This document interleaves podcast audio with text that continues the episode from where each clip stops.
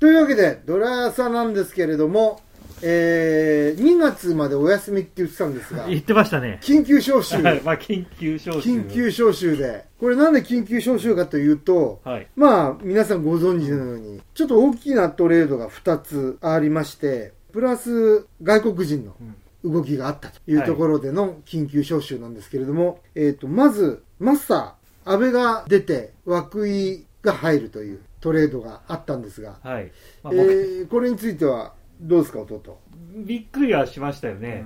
まあまあ、その前からで言うと、やっぱりその、三つ股も自由契約になって、ルーキー内野手、内野手いっぱい取って、でね、まあ、アウェートレードはさすがにちょっとはびっくりしましたけど、まあ、やるのはしょうがないかなっていうか、まあ、あ、まあ、立浪監督、あ、立浪はやんだなっていうか、まあ、あと、まあ、相手が涌井っていうところも最初は思いましたけど、まあ、結局指導陣が、評価がそういうことなんだろうと。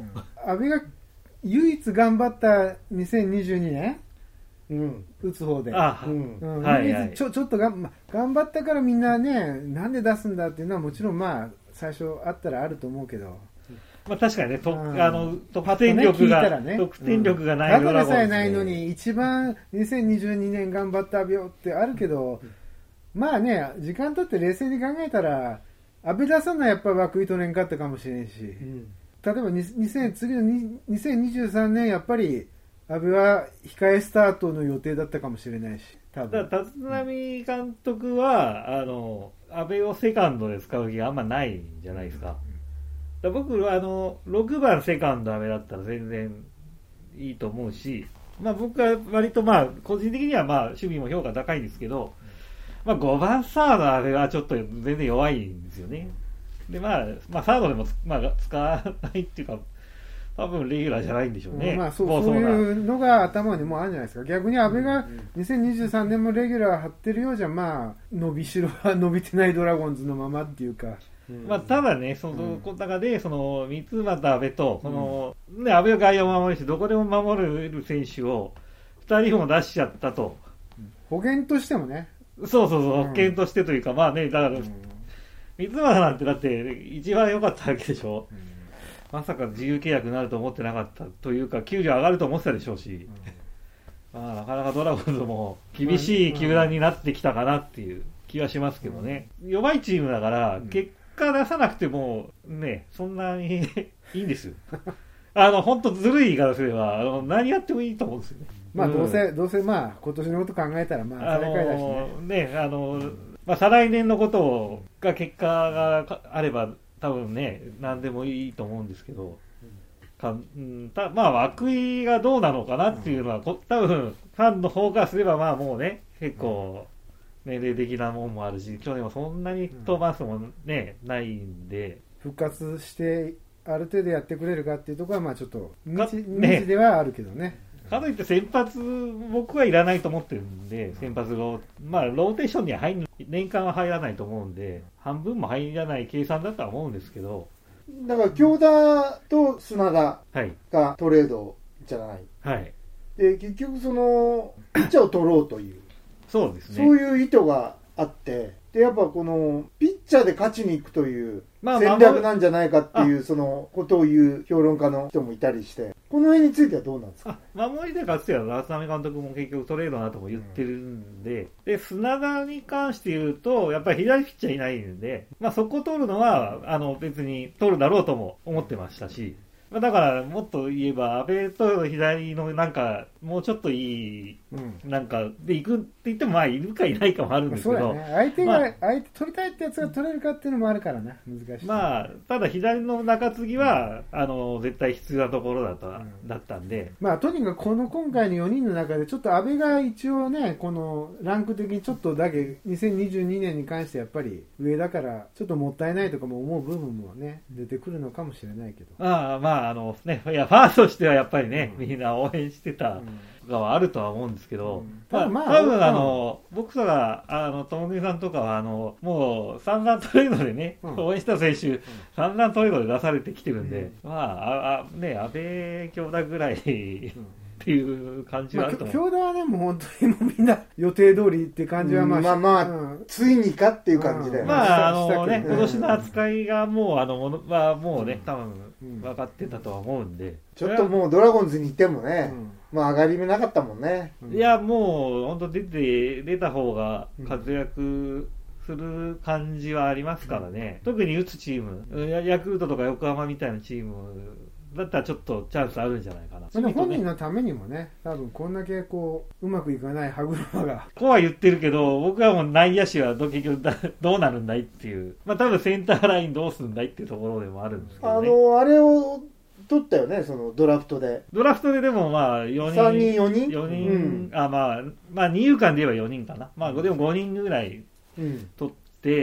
ますけど、まあ、結局だから、新人がどうこうなんて、まあね。ね、いや、4、5人いるんだからとは言えないんでね。だって、まあまあまあ、もちろんでも、うん、まあね、土田と石垣で、まあ、そこの、ああ、そうか。い。誰もいない、いや、もちろんだって、ルーキーよりもね、その、うん今いる選手の方が、うん。普通に考えたら力はある、うん伸びしろは別としてもあるとは思うんで、まあ、あと外国人だったりとかはあるとは思うんですけど、とは言ってもね、まあ、水脇だの、まあ、うん、まあ、ルーキー使っていきたいとは思ってるんでしょうけど、まあでも全部競争って考えたらまあ、そうですね、まあ、競争させたいんですよね。うん。まあ、本当にだからもう安倍と京田出しちゃったら本当のね若手の競争がメインだから。本当だよね。本当の競争になるからいいんじゃないですか、これは。まあ、もちろん他の選手にもね、危機感というか、うん。そういうのも与える。まあ、だからそ、トレードってそういうもんですからね。うん。まあ、京田じゃちょっとあれだけど、だからそ、安倍は、だから安倍でも冷静にを出すと、うん。その、周りがやっぱり締まるというか、まあ、京田選手はもう、ね、出そうな空気、出そうなというかうん。空気あったんで、ちょっとやっぱ安倍はざわつくよね。ざわつきましたね。いや、だけど、ここ数年でこんなになんかニュードラゴンズ感が高いのは初めてなんじゃない？いやまあ、そういう意味ではちゃんと壊しましたからね。壊したねね。キャッチャーも結局どうするのかよくわかまあ、あの、木木下でっていう感じではない。なんかね、木下でって感じじゃないの？まあ木下でしょうけど、うん。木下にも厳しくね、去年もやっぱとちょちょ途中でね。なるほど。ただ、人数いなすぎるんで、まだトレードもあるんじゃないかとは。ちょっとキャッチャーいなすぎでしょ。うん3人ぐらい切りましたから石ね。橋も手術したんだよねちょっとそうですね。ううんん。で、ここに来て、その、外国人アルモンテ復活。これどうですか、弟？うん。まあ個人的にはね、うん。好きですし、うん僕のタオルも復活して使えるかもしれない。か使ったね、応援タオル、まだ取ってありますけど、はいまあほぼ、ほぼ使わず、1回か2回しか使わずにね、うん終わってしまったタオルがある、うんまあ出るかわかんないんですけど、でも戻ってくると、な球団にちょっと腹立っちゃうんですよね。えうん何いや、だからもう結局戻すんかいっていうかさ。なんかよくわかん、まあいろんな事情あるかもしれないですけど、お金とかもあるかもしれないですけど、うん。なんか結局打打ってたじゃんって言って戻すのは、何なのっていうね。まあ本人はやる気でしたけどね。まあね、年齢的にも、まあちょっと足の怪我がね、まあ、まあそこはね、怪我で休んねだりが多かったから以外でも打つ打つのは打ってたもんね数字だけ見ても。まあそうですね。そうそうそうまあパワーはある、パワーはあるんだけど、うんホームランって感じではないんですけど、うん。ただ足の怪我なんて、多分もう慢性的というか、うん何試合もや出れば疲れが溜まったりすれば出ると思うし、抑え的な外、まあそうね。まあうん。ね、外野だしね、ううん。で、アキーノっていうのがいるんですけど。まあまたね、これ怪しい、怪しい感じの、はい、まあ一応、シンシナティレッズ。はい。にいたんですけれども、あんまりね、成績は1割台だったね。まあなんかでもいろんなき、ねいろんな記録があるでしょ、なんか。いろんな記録なんか持ってデビューーからのホームランとか、そうだ16 十何試合で10ホームランとか。なんか打球の速度は速いわ、肩のうん。強いわ。守備はまあいいいいかもしれませんなんかねなんか守備はそんなにね、わあまあ肩、肩ばっかり注目されてるけど、まあ、うん。守備は良さそうですけどね。うん。期待できますかだかららさドラゴンズで活躍したウッズとかブランコ的じゃないんだよね。体型もね含めて。あそうですね。だからもうほんとちょっとスラッとしてるからどうなんかひょろは結構長いんだよね上に。期待値の高さは、なん。だ、なんだろうな、あの、爆発力はすごい高いところにあるんですけど、期待値のパーセンテージで言えば低そうなところですよね。そうなんだよ。はい。あまあとにかくの、まあ、ゲレーロに近いのかな。でもゲレーロは良かったと思うんですよ。あの、うん結局来てね、ああれぐらいの成績はまだ良かった方ですけど、三振多くて、ライス1割台で。でもこよう、まあ、だからストレートにめっぽう強いけど、スライダーは全くって感じらしいですよね。で、ホームランもそんな打ってないよ。だから最初に部門を打って、相手がマークしたら打てなくなったと。で、多分メジャーから落ちたっていうタイプでしょ。だから、あの、パワーはあるから、うんそのね、メジャー何本っていうのも結局試合出てる、何年やってる出てるで変わってくるんで、あれですけど。まあ一応ビシエドの代わり、代わりってこと？代わりっていうか、その、競争させせようっていう。意図があるの、まあ打順はでも競争じゃないですか？打順的にはね、ポうんジション的には競争じゃないと思うんですけど、まあ、ビシエドに対しても多分不不満たらたらだと思うんですよ、うん。立浪さんは。まあまあまあ、うん。ま、いや、もう多分契約とかいろいろなければ、本当にトレードというか出すぐらいの、あれがあるんじゃないかと思ってますけど。あうん。まあ。ちょっとね、今年はね、良くなかったもんね。でね、秋が、立浪監督って、ね、1年しか見てないですけど、うん。よくも悪くも決断早いじゃないですか。秋のとか育てられるのかっていうか、我慢できんのかなっていう。がいやど、どんな外国人でもじね、うん。結構かかるもんで、てか我慢したところで、ものになるかもわかんないんだけど、我慢ししたくなる片鱗を見せてくれたら我慢ねしたいけど片鱗も見せずには我慢できんから。ということを考えていくと、やはり守って勝つという。まあ、持って勝つは、まあか、それはもう最初から変わってないはずです。ところだね。そでれがより明確になったってこと？まあ、この一連の動きで。まあ、うん、まあそこはそうですね。まあ自分の、やっぱみんな出したくなるんでしょうけど、自分の二遊間を作りたいんですよ。あ、監督のってこと？あ、あもうもちろん。監督好みの二遊間を作りたいんだ。ねなるほど。そのまあ、あのね、優勝した中島監督とか、あの辺はまあ、戦力でやってるけど、やっぱ監督ってみんなそうらしいんですよね。なんかね、自分の作りたいというか、出したいというか。これ23年の二遊間はどうなんの？だからわかんないですよね。だって、でも全く分からんから面白いですよねでもちょっとまだ。あのー本当に分かんないですよね今。まあ、まずだからキャンプで、あ誰がいいな、なまあ、こうオープン戦あって、うん。で、まあ、実際開幕しても、だってみんな、だってね、だから去年の土田君にしても、そのフルでやれるかどうかもわかん、まあ、まあ。今年どうかもわかん、あ、来年どうかもわかんないし、結局開幕スタメン取っても今年はとにかく分かんないですよね